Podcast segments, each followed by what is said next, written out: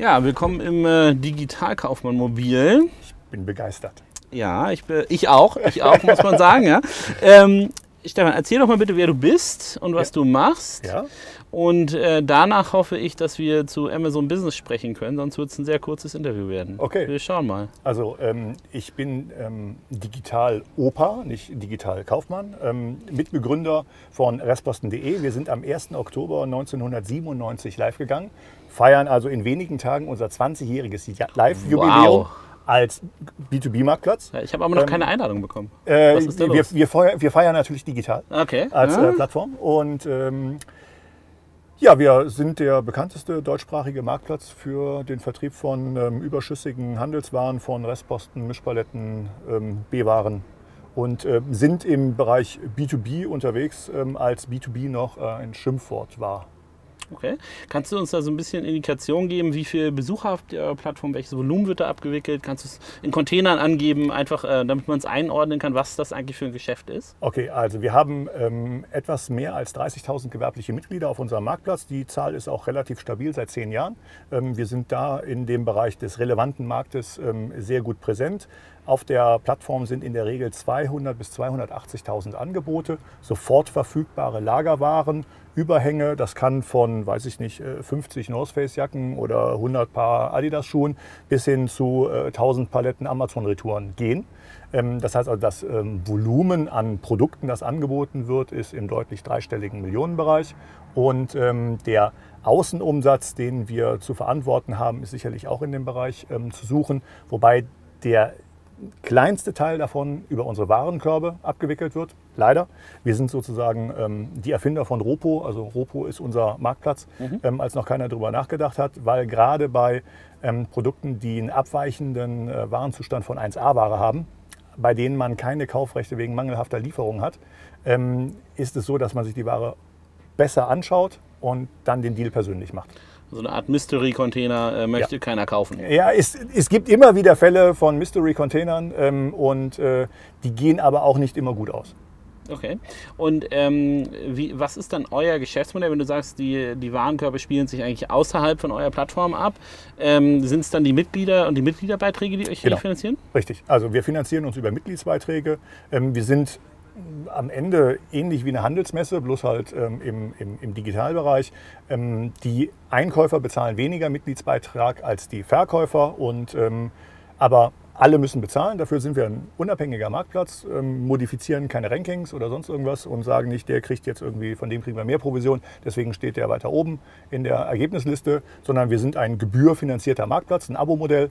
Ähm, das ähm, sichert einem sehr stabile Erträge, aber auf der anderen Seite halt ähm, äh, hält einen aber natürlich auch davon ab, dass man das ganz große Rad in Bezug auf die Provisionen dreht. Dafür müssten die Warenkörper und die Transaktionen bei uns auf den Marktplatz wechseln und das ist in unserem Geschäftsbereich schwierig. Und ähm, tretet ihr auch selber als ähm, Händler auf? Also würdet ihr bestimmte Waren selber einkaufen und die wieder auf eurem Marktplatz verkaufen oder macht ihr im Endeffekt nur das Vermittlungsgeschäft? Ähm, seit 20 Jahren handeln wir, also wir haben, bevor wir Restposten.de gegründet haben, selber als äh, großen Einzelhändler ähm, ähm, mit Ware gehandelt. Mit dem Start von Restposten.de haben wir das aufgehört und sind auch seitdem äh, nicht am Warengeschäft beteiligt. Das heißt also, wir handeln nicht mit selber mit Ware. Wir vermitteln auch prinzipiell gar nicht, sondern wir stellen nur die technische Infrastruktur tatsächlich zur Verfügung, auf denen dann die ähm, Händler untereinander die Geschäfte machen. Okay, auf was für einer Plattform tut ihr das? Ähm, auf einer selbstproduzierten Plattform. Wir sind da sehr individuell. Äh, leider sind wir gewachsen.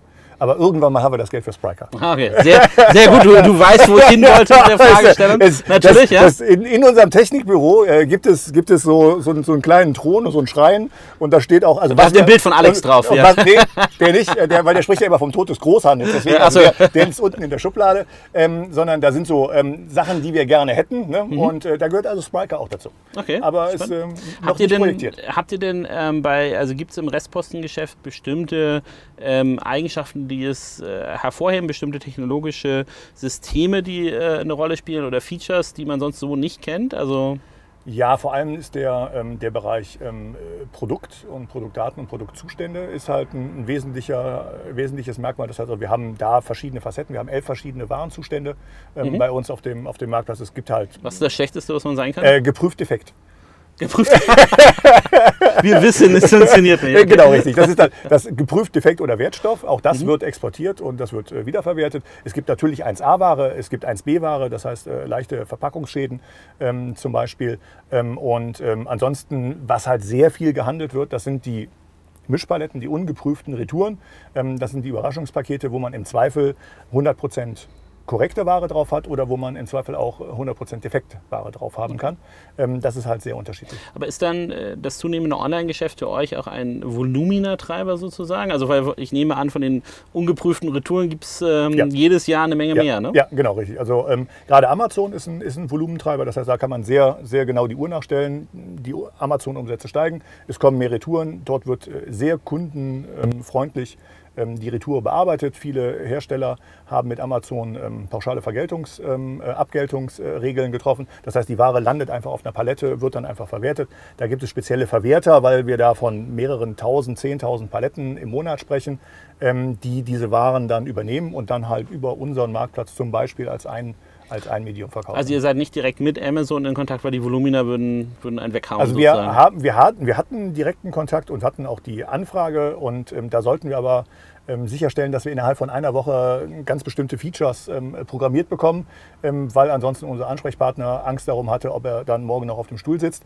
Ähm, und das habe ich dann mit meinem Gewissen nicht verantworten können und habe gesagt, nee, da bleiben wir gerne ähm, lose im Gespräch, aber ähm, die also Hättet ihr dann schon Spiker gehabt, dann, ja, äh, dann hätten, wir das, hätten wir das wahrscheinlich mit Amazon im Geschäft. Was wir, halt, was wir halt immer mehr merken, ist, dass wir immer mehr Anfragen aus der Industrie bekommen. Mhm. Ähm, normalerweise ist ein Großteil unserer ähm, Händlerschaft KMU-Betriebe.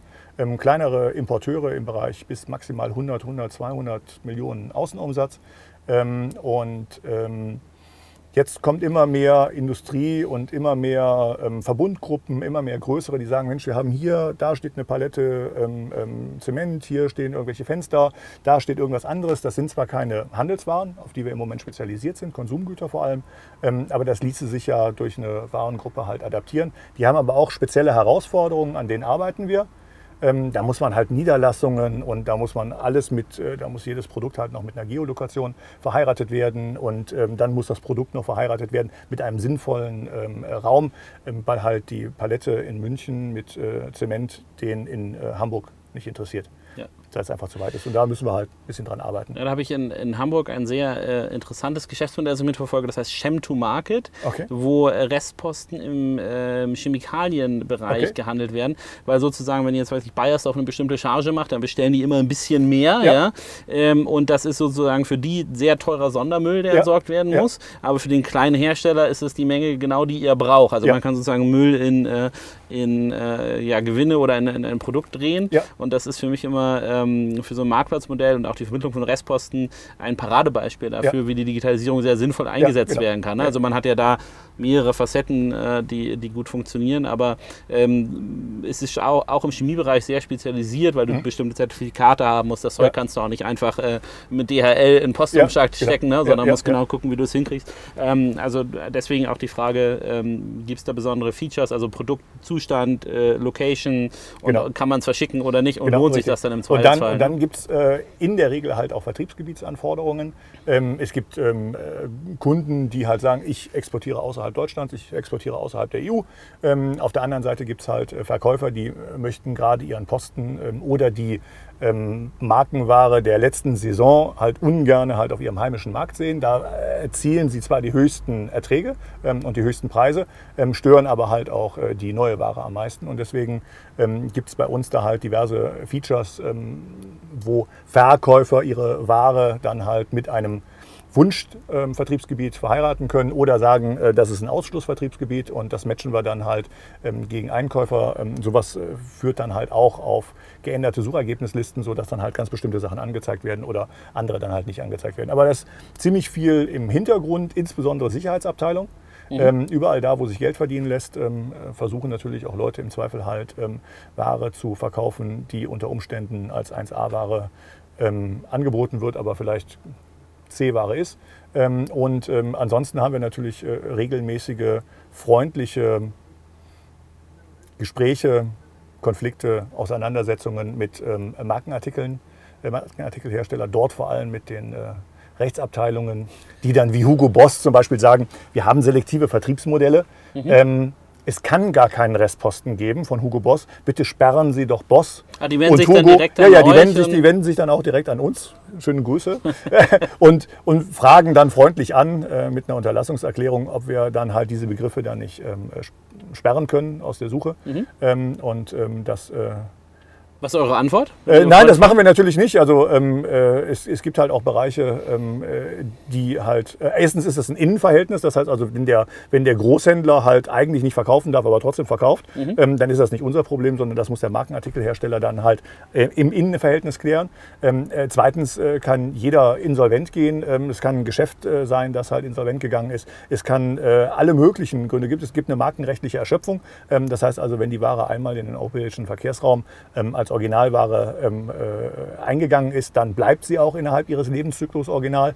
Ähm, und ähm, das sind nette Versuche, ähm, um solche Produkte halt aus unseren Suchergebnislisten rauszuhalten. Wir ranken relativ gut zu bestimmten Begriffswelten mhm. mit, unserer, äh, mit unserer Plattform.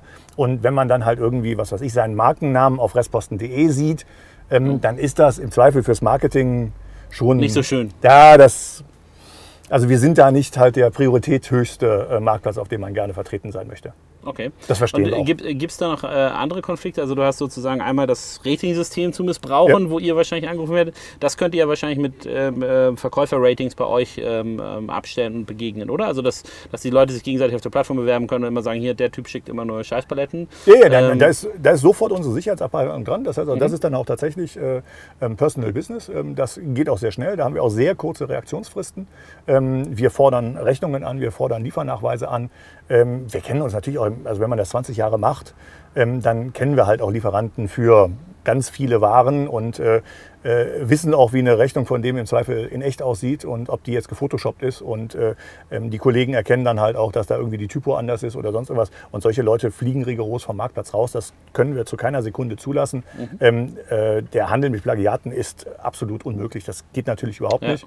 Und ähm, dann halt. Und das wäre auch eine Frage. Also Plagiate wäre ja eine, ist ja wahrscheinlich ein, ein Problem, das ihr öfter zu sehen bekommt. Ne? Also wo, wo vielleicht sogar der Händler gar nicht weiß, was er da hat. Genau, also das, das, das kann auch sein oder er gibt im Zweifel nicht zu, dass er weiß, mhm. was er da hat.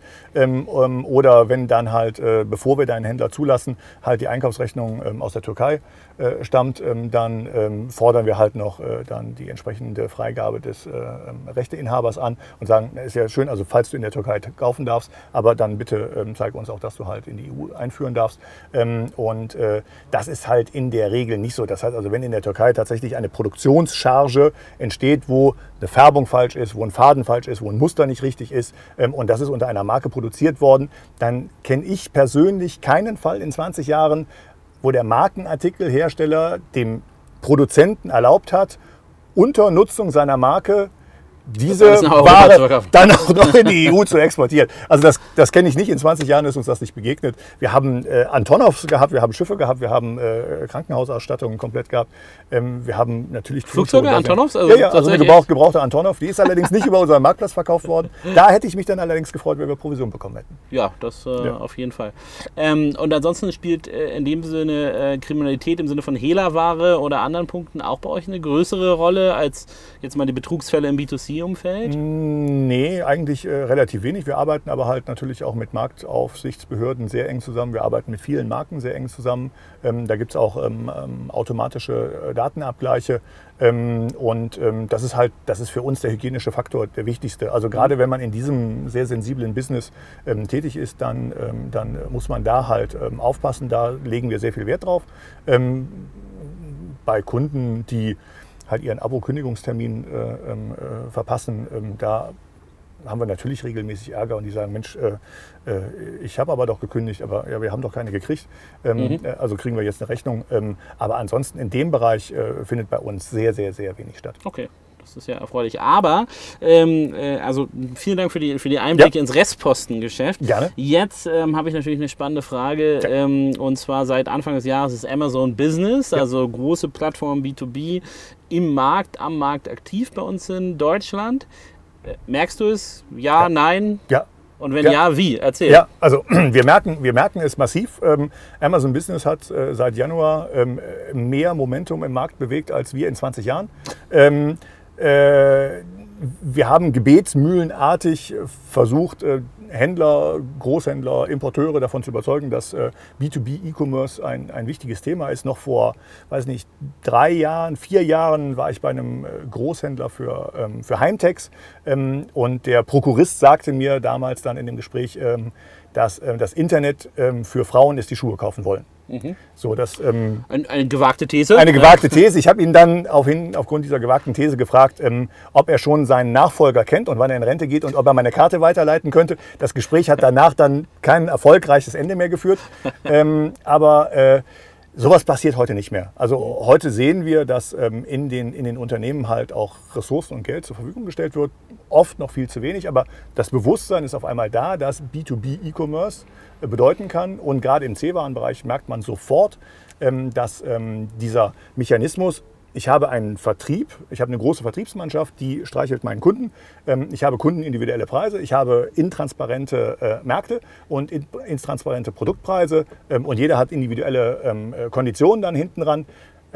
Dass das nicht mehr funktioniert, weil dann halt auf einmal so ein Amazon da ist und halt das Kopierpapier oder andere Sachen halt sehr transparent zu sehr guten Preisen mhm. auf den Markt wirft und dann natürlich die Marge erodiert bei dem entsprechenden, weil natürlich jeder dann halt den Amazon-Preis ähm, vorgesetzt bekommt und auf einmal muss reagiert werden, auf einmal muss es neue Systeme geben und ähm, daran partizipieren wir auch, wenn es nämlich äh, mehr Ressource fürs PIM gibt, dann ist nicht nur die Neuware ähm, dann sozusagen ähm, ein Erfolgsfaktor, sondern dann kann auch die Altwarenverwertung mit einer höheren technischen Kompetenz abgewickelt werden. Also merken wir, das ist eine positive Entwicklung. Also eine, eine positive Entwicklung, ähm, das gibt zwei Schlagwörter, die ich ganz spannend finde. Einmal äh, Transparenz. Mhm. Im B2B hat ja vieles davon gelebt, äh, dass immer eine gewisse Magic äh, erklärt wurde rund um Kundenservice, ja. äh, Value-Add-Services ja. und äh, eine völlige Preisintransparenz. Äh, ähm, beim Druckerpapier gehe ich mit, das hat Amazon sofort einmal aufgeräumt und gesagt, ja, okay, ein Commodity äh, ähm, ähm, gut, das ist jetzt klar erkennbar, was ist der Preis und jeder kann es nachschauen und Amazon Business hat nicht große Hürden dahinter. Wie schaut es denn aus mit ähm, erklärungsbedürftigeren Produkten oder auch mit Restposten, wo du äh, bestimmte ähm, Einstufungen anschauen musst oder ja. äh, eine gewisse Komplexität dahinter hast? Denkst du, dass das auch ein, ein, Bereich ist, der von Amazon angegriffen wird? Also ich kann jetzt da nur sagen, ich bin jetzt gerade geprägt auch äh, von dem Vortrag von äh, Dr. Kai Huditz und Adrian Hotz. Ähm, Adrian hat äh, vorhin hier auf der B-Inside die These rausgehauen, dass ähm, Amazon Marktanteil 2025 90 Prozent ähm, am Handel ist. Ähm, 90 Prozent 2025. Ähm, die restlichen 5 Prozent reichen uns persönlich aus. Ich glaube, dass Amazon einen Markt nach dem anderen übernehmen wird. Ich vermute, dass unsere Nische ähm, relativ lange uninteressant bleibt. Ähm, aber, aber, warum? Sie sind ja der größte Lieferant von Du hast ja beschrieben, wie viel ja. sie reingeben ja. in den Markt. Ne? Genau. Also eigentlich müssten sie sich ja damit ab, äh, auskennen und auch ähm, äh, sozusagen Zwischenhandelsstufen rausnehmen aus ja, dem Markt. Ne? Genau, aber bei denen ist halt einfach ähm, ist im Moment äh, ganz eindeutig das Thema äh, Problemlösung. Das heißt, die Paletten müssen raus, die müssen schnell raus, die müssen verbindlich raus mit, äh, mit äh, zuverlässigen Handelspartnern, mit nicht ständig wechselnden Handelspartnern, weil je öfter der Handelspartner wechselt, desto eher kann es halt auch zu einer, einer Unsicherheit kommen. Ähm, und ähm, da sehe ich bei uns im, im Bereich das im Moment noch, äh, noch äh, sehr ruhig. Und ansonsten sind wir ein agiles Unternehmen und mhm. werden halt unsere, unsere Nische ähm, weiter ausarbeiten und werden uns halt dann entsprechend entwickeln, falls ähm, Amazon in unserem Bereich aktiv wird. Ähm, aber ich denke mit Automotive, mit Food, mit äh, Pharma, ähm, mit Reisen, mit äh, weiteren äh, Bereichen wie äh, Fashion, äh, weiteren Bereichen wie äh, Film und Entertainment, mit, mit Spiele, mit, mit Spieleleien und weiß nicht was alles. Da sind noch so viele Marktbereiche.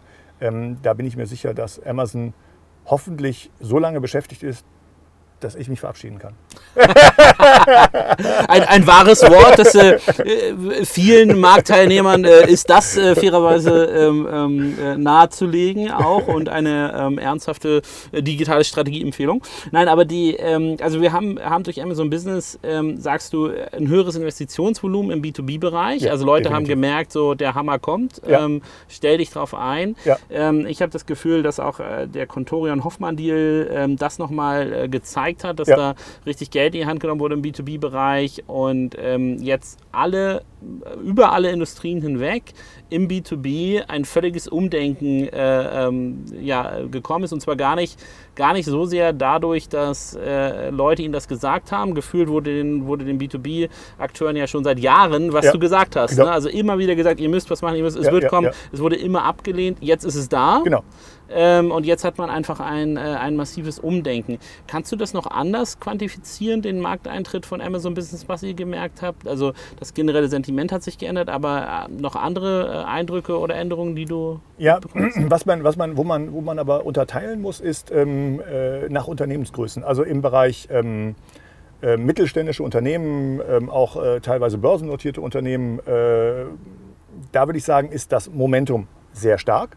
Ähm, wenn wir jetzt aber in den Bereich der kleineren Unternehmen gehen, äh, vor allem inhabergeführte Unternehmen, ähm, die auch teilweise ähm, im Bereich, was weiß ich, 5, 10, 20, 25, 30, 50 Millionen Euro Außenumsatz liegen, ähm, da sprechen wir von ganz anderen Dimensionen. Also da wird dann darüber überlegt, dass es tatsächlich halt einen Online-Shop gibt und dass dann halt vielleicht ein oder zwei Leute eingestellt werden, die sich das Thema Digitalisierung dann halt vornehmen. Ähm, da ist im, im Bereich äh, Werkzeugindustrie oder sonst irgendwas sind da ganz andere äh, Bewegungen ähm, zu verspüren. Da ist aber natürlich der Leidensdruck auch extrem viel höher.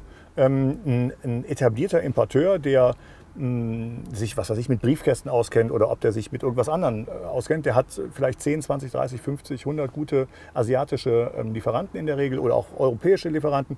Bei denen kann er vielleicht sogar die Produktion ausschöpfen und der hat nach wie vor wenig Not. Ähm, der hat gut laufende Produkte und ähm, die bringt er in den Markt. Aber ganz grundsätzlich müssen die sich halt auch überlegen, dass im Zweifel irgendwann mal die Amazon Eigenmarke halt äh, vielleicht äh, den, äh, den äh, Briefkasten, den Edelstahlbriefkasten dann übernimmt.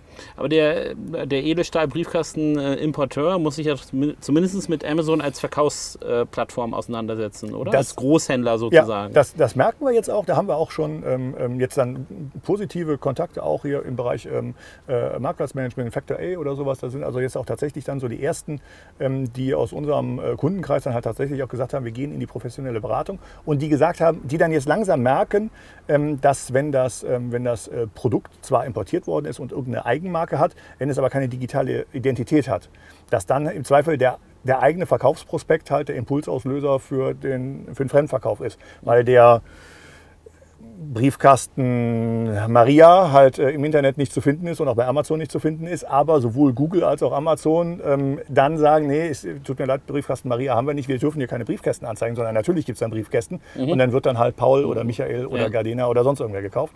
Ähm, und genau diese Mechanismen ähm, kommen da auch an und ähm, dann wird gesagt, okay, also damit ich jetzt meine eigene Vertriebsstrategie halt auch äh, positiv unterfüttern kann, muss ich eigentlich auf Märkten tatsächlich existent sein. Und da gehe ich auch mit Adrian völlig konform. Ähm, das ist für jeden Importeur, für jede Eigenmarke, ähm, ist das prinzipiell Pflichtprogramm. Okay. Und das kommt langsam. Und du meinst auch, also es, es kommt langsam, aber eine Investition in ein, zwei Leute und ein bisschen Online-Shop ist nicht genug. Also wir müssen ja unterscheiden zwischen Digitalisierung, zwischen dem, was man als E-Commerce versteht und Elektrifizierung. Also ähm, der Lennart hat ja den, äh, Lennart Paul hat den Begriff Elektrifizierung, glaube ich, geprägt. Also zumindest habe ich ihn bei ihm das erste Mal gehört. Ähm, also das ist sehr oft sprechen wir noch von Elektrifizierung, da wird dann halt der Katalog digitalisiert. Ähm, aber regelmäßig werden jetzt auch die Vertriebsmodelle überdacht.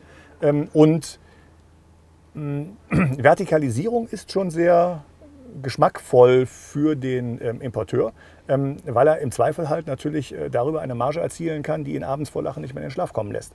Ähm, jetzt lebt er mit vielleicht äh, 10, 20 äh, oder, oder, oder vielleicht auch nur einstelligen ähm, Margen, weil er halt an einen großen Discounter, an eine Baumarktkette, ähm, an einen Postenhändler oder sonst irgendwen halt einen Aktionsartikel für eine Non-Food-Aktion liefert. Ähm, und wenn er die aber selber platzieren kann und sich um die Logistik ja keine Gedanken mehr machen muss, weil das entweder über Amazon B2B oder weil das halt über ähm, Amazon B2C macht, ähm, dann ist das schon etwas, was verzückt. Und ich glaube, da kommt in den nächsten zwei, drei Jahren richtig Bewegung in den Markt. Also Vertikalisierung, Anbieter in jeder Größe ist im Moment überall auf der Roadmap. Okay, also du meinst 2018 steht dann im, äh, im Stern der Vertikalisierung, also das bedeutet, dass der Importeur ähm, ähm, sich, also wie, was genau meinst du damit im Sinne der Vertikalisierung, also dass der sich, ähm, also der kauft ja eh schon direkt in, in China ein Der beim Hersteller, ein, genau, richtig. Ähm, aber der baut jetzt ein eigenes Vertriebsteam aus und gibt nicht mehr an die einzelnen Genau, äh. Einzelhändler die Marge ab, Genau, sondern richtig, gibt nicht geht mehr- direkt auf den Marktplatz zum Beispiel. Genau, geht direkt auf den Marktplatz. Und da glaube ich halt, also wo- woran ich fest glaube, ist die Demokratisierung des Handels. Das heißt also, Früher haben wir, ähm, haben wir halt die, ähm, die Vertriebsteams gehabt, die halt genau diesen, den, den Kunden gebunden haben. Ähm, und jetzt kommt halt die Rezension, ähm, jetzt äh, kommt der, die Verfügbarkeit, jetzt kommt das äh, innovativere Produkt. Ähm, und das kann halt jetzt die, auf einem Marktplatz die Reichweite erreichen, die ein kleinerer Anbieter ansonsten überhaupt nie erreichen konnte vorher. Und das ist genau dieser Bereich, wo jetzt, und das ist nur dadurch getrieben, dass der Anbieter jetzt eine Chance sieht, dass er einfach mehr Geld verdient. Ja, also, so. der, also sozusagen Demokratisierung bedeutet im Endeffekt der Kundenzugang ja. ist über die Plattform, egal ob, äh, ob dort ein Multimilliardenunternehmen steht ja. oder der kleine Einzelhändler aus genau, der Ecke richtig. sozusagen, im, im, grobsten Sinne gesagt, sondern es kommt darauf an, wer lässt sich darauf ein und ähm, wer agiert damit. Im, Im, Kochbereich, wenn, was weiß ich, wenn, ob, ob jetzt äh, Fissler, WMF oder äh, Peter Müller äh, den besseren Topf baut, ähm, das entscheidet am Ende die Rezension. Da kann man viel hin und her stellen. Die Marken fühlen sich ja meistens auf den Marktplätzen auch sehr wohl. Ähm, aber da glaube ich, da ist extrem viel Bewegung zukünftig. Drin. Und diesen, diesen Prozess, da denkst du, dass im Endeffekt Amazon Business wie so ein Katalysator wirkt. Ja. Ne? Also, ja, ja, dass genau. du im Endeffekt, also es ist jetzt gar nicht so sehr, dass du merkst, die Preise verfallen oder irgendwie stehen da überall 100 mehr Container rum, sondern im Endeffekt hat Amazon Business eine viel äh, höhere Tragweite gehabt im Sinne des, äh, um, um, ganz englische Begriffe zu benutzen, des, des Mindsets sozusagen genau. der B2B-Unternehmen, äh, die merken, oh Mann, ähm, das auf einmal, sind, mehr, ne? auf einmal sind ganz neue Möglichkeiten für kleinere Anbieter da, die im Zweifel auch nur, weiß ich nicht, die ganze Zeit irgendwie zwar das Produkt geliefert haben, da es aber nie am Markt visibel wurden, weil halt immer eine Eigenmarke oder eine andere Marke drauf gemacht worden ist. Ne? Und aber auch nicht die Vertriebsstruktur, nicht die Kraft und nicht die Marketingbudgets hatten, halt selber in den Markt rauszugehen. Und Amazon B2B ist, ähm, ist halt ein, ein, hervorragender Katalysator, genau. Mhm. Und äh, die Guten ähm, verdienen mehr und die äh, Schlechten äh, verdienen schle äh, verlieren schneller. Ähm, und ähm, genau diese Katalysatorfunktion, die, ähm, die äh, merken wir jetzt im Moment okay. gerade. Also ich finde auch eine, ein, interessantes äh, Phänomen, das ich so ein bisschen beobachtet habe, das kannst du auch gleich sagen, ob du das auch siehst, ist ja, dass viele B2B-Unternehmen durch die Vertikalisierung einerseits und durch die Plattform andererseits anfangen, äh, auch den B2C-Markt für sich zu entdecken. Denn im Endeffekt, wenn ich jetzt mein, mein äh, Amazon-Konto einrichte, ist ja diese Listing auf Amazon B2B versus B2C ein Häkchen, das ich setze. Ja, es ist genau. kein, es ist kein äh, anderes Vertriebsscheme, keine andere Investition, genau. kein anderes äh, Verhalten, sondern die, äh, ich glaube, Amazon Business verwischt die Linie, die vorher sehr stark war, im Sand ja. ja zwischen B2B und B2C komplett. Denn ja. die Mechanismen des Marktzugangs sind die gleichen. Genau, richtig. Und ähm, genau das ist halt, das ist halt einer, einer der Effekte, der ähm, Alex spricht ja gerne vom Tod des Großhandels. Mhm. Ähm, und immer dann, was du nicht magst? Was ich überhaupt nicht mag. Genau, richtig. Vor allem, wenn ich ein, DC, wenn ich ein DCD-Netz zum Tod des Großhandels führen muss. Aber jetzt habe ich ja ähm,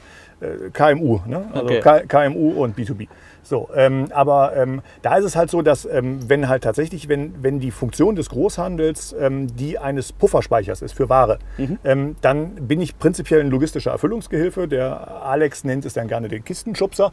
Ähm, und der Kistenschubser wird halt dann am Ende auch bezahlt wie ein Logistiker. Mhm. nämlich er bringt A nach B, weil er es halt gerade da hat und jemand anders halt nicht da hat, deswegen dabei einspringt. und dafür gibt es halt sehr wenig Marge und damit kann man halt nicht ertragreich arbeiten. und die davor gelagerten äh, haben halt jetzt neue Chancen. Und na klar, wenn dann halt äh, nicht mehr ähm, an, den, an den Großhandel verkauft wird und die, die, der dreistufige Vertrieb dann halt im Zweifel halt ähm, ähm, zumindest rechts und links einen Bypass hat, ähm, dann äh, geht das zulasten des Großhandels und ähm, da ist halt auf jeden Fall Umdenken, wo man dann halt wieder sagt, okay, ähm, wenn der Hersteller vertikalisiert, dann können wir aber auch zum Hersteller werden. Ähm, ganz oft ist ja äh, auch im Großhandel mehr als ausreichend Produktkompetenz da. Es war bloß halt vorher nie die Notwendigkeit, jetzt tatsächlich in richtige Eigenmarken ähm, äh, zu investieren und tatsächlich ähm, eigene Herstellerkompetenz nochmal äh, aufzubauen. Und so wird das Rennen offener. Das heißt, die Händler und die Großhändler können mehr zum Hersteller werden, die Hersteller ähm, mehr zum, werden mehr zum Händler ähm, und ähm, am Ende wird das Rennen offener. Und das bessere Produkt hat äh, die besten Chancen und der, ähm, der B2B-Einkäufer oder der Konsument sind am Ende immer die lachenden Dritten, ähm, bis Amazon aufgrund seiner Marktmacht die Margen hochschiebt. Genau, da hat ja auch der äh, Lennart auf Warenausgang äh, einige interessante Thesen veröffentlicht. Der letzte Artikel, wo du auch mitdiskutiert hast, ja. äh, ähm, ähm, sehr interessant zu beobachten. Anscheinend ist auch die Tonalität ähm, mit dem äh, im Bereich der Händlerverbünde, der ja. Einkaufsgemeinschaften ja. Ähm, ändert sich, äh, muss man sagen. Und ähm, die äh, Kommentare, die da teilweise erfolgen, sprechen ja auch davon, dass dort ein, nicht nur Umdenken, sondern auch die blanke Angst herrscht. Ja, das ist aber ne? ich, also man, also es ist, es ist, also gerade in speziellen Bereichen ist es halt so, dass man, dass man, also ich überrascht bin, dass der, dass der Kommentarbereich eines Artikels, also Kassenzone-Artikel sind natürlich immer hervorragend ähm, und sehr interessant, aber manchmal ist der Kommentarbereich noch interessanter ähm, ja. und noch viel spannender. Und obwohl der Alex in der Regel überhaupt gar kein Blatt von den Mund nimmt, wird es da unten dann noch mal schlimmer. Ähm, und gerade da sieht man halt auch sehr deutlich regelmäßig, wie die Verbandspositionen ähm, dann halt äh, sind. Aber die Verbandspositionen sind halt in der Regel Bewahrer ähm, und ähm, sind halt kein Think Tank. Oder ähm, versuchen äh, gefühlt ihr eigenes Produkt zu pushen. Ja, oder als, das. Als genau, Lösungsmodell. Ja, sozusagen. oder sich als Verband irgendwie. Ja, ne? Also ich meine, äh, man, man, man liefert halt keine Produkte, sondern äh, Lösungen für Kunden. Mhm. Das mag in ganz vielen Bereichen halt auch tatsächlich äh, so sein. Auch gerade im technischen Handel ähm, ist das sicherlich auch sehr oft so. Wenn ich aber jetzt das Gesamtunternehmen betrachte und sage, ich habe selbst gefühlt 80 Prozent Lösungen, 20 Prozent Standard. Ähm, der, von, an meinen 20 Prozent Standard ähm, verliere ich aber ähm, 10, 15, 20, 30 Prozent Deckungsbeitrag, weil die Transparenz da ist und die Margen erodieren, dann heißt es im Ende vielleicht, dass äh, meine Gesamtmarge ähm, um 3, 4 Prozent belastet wird. Und das können sich viele Großhändler schon gar nicht mehr leisten. Das heißt also, wenn es da an einem kleinen Teil zusammenbricht ähm, oder die da unter Druck geraten, dann kann es auch sehr schnell ähm, gefährlich werden fürs Unternehmen. Und da waren ja auch dann ein paar ehrliche Worte von den Verbandsvertretern dann auch auf Kassenzone zu lesen, ähm, wo schon davon gesprochen wird, dass da eine deutliche Konsolidierung stattfinden wird. Ja, das fand ich auch interessant, dass da ja. die, die Einsicht auf jeden Fall genau, ähm, also besteht also, und ähm, das auch relativ unbestritten. Genau, also die Konsolidierung ist, wird sein. Wie schnell wird die sein, weiß man nicht. Ähm, aber am Ende ist es halt einfach, das, das ist, ist, ist, äh, ist Darwin. Wobei ich hier nicht glaube, dass es halt der, der Stärkere ist, der sich durchsetzt, sondern der, der sich besser anpassen kann. Mhm. Ähm, und ähm, ähm, da ist aber, ich bin sehr froh, dass ich genau in dieser Zeit jetzt im Business drin sind, dass wir früh genug mit E-Commerce angefangen haben ähm, und dass wir jetzt halt sozusagen daran mitgestalten können. Ja, mit dem 20-jährigen Jubiläum. Und zum 20-jährigen ähm, Jubiläum natürlich erst recht und nochmal 20 Jahre wären auch gut. Das stimmt, das stimmt auf jeden Fall und ich glaube, die, also gute Schlusswörter. Ich nehme jetzt mal mit auf, Amazon Business gar nicht sozusagen wegen der Volumina äh, so bahnbrechend 2017, sondern eindeutig wegen diesem Katalysatoreffekt, äh, ja. den sie haben und der Transparenz beim äh, Pricing, bei anderen Aspekten, die da reinkommt. Ähm, das finde ich spannend. Ich finde auch ähm, sehr interessant deren Added Services, also im Endeffekt ist Amazon ähm, jedem eigentlich, der sich dort registriert, ungefähr 10.000 Euro Kreditlinie einrichtet, ja. ohne viel zu sprechen. Ja. Das ist ja auch, äh, da übernimmt äh, Amazon die Funktion einer Bank äh, ähm, und ist dort wesentlich kulanter eigentlich als die eigentlichen Banken. Ähm, also überall eine sehr spannende Entwicklung. Ist ja auch ganz oft der Großhandel, also ganz oft war der Großhandel ja nur eine Finanzierungsfunktion. Ne? Das heißt also, ich habe äh, verschiedene Hersteller konsolidiert und habe am Ende dann meinen Händler, ähm, den, den Handwerker oder sonst irgendwas, den habe ich am Ende finanziert, der hat die Ware bekommen. Und äh, wenn er dann seine Baustelle abgerechnet hat, ähm, dann hat er äh, den, den Großhandel bezahlt.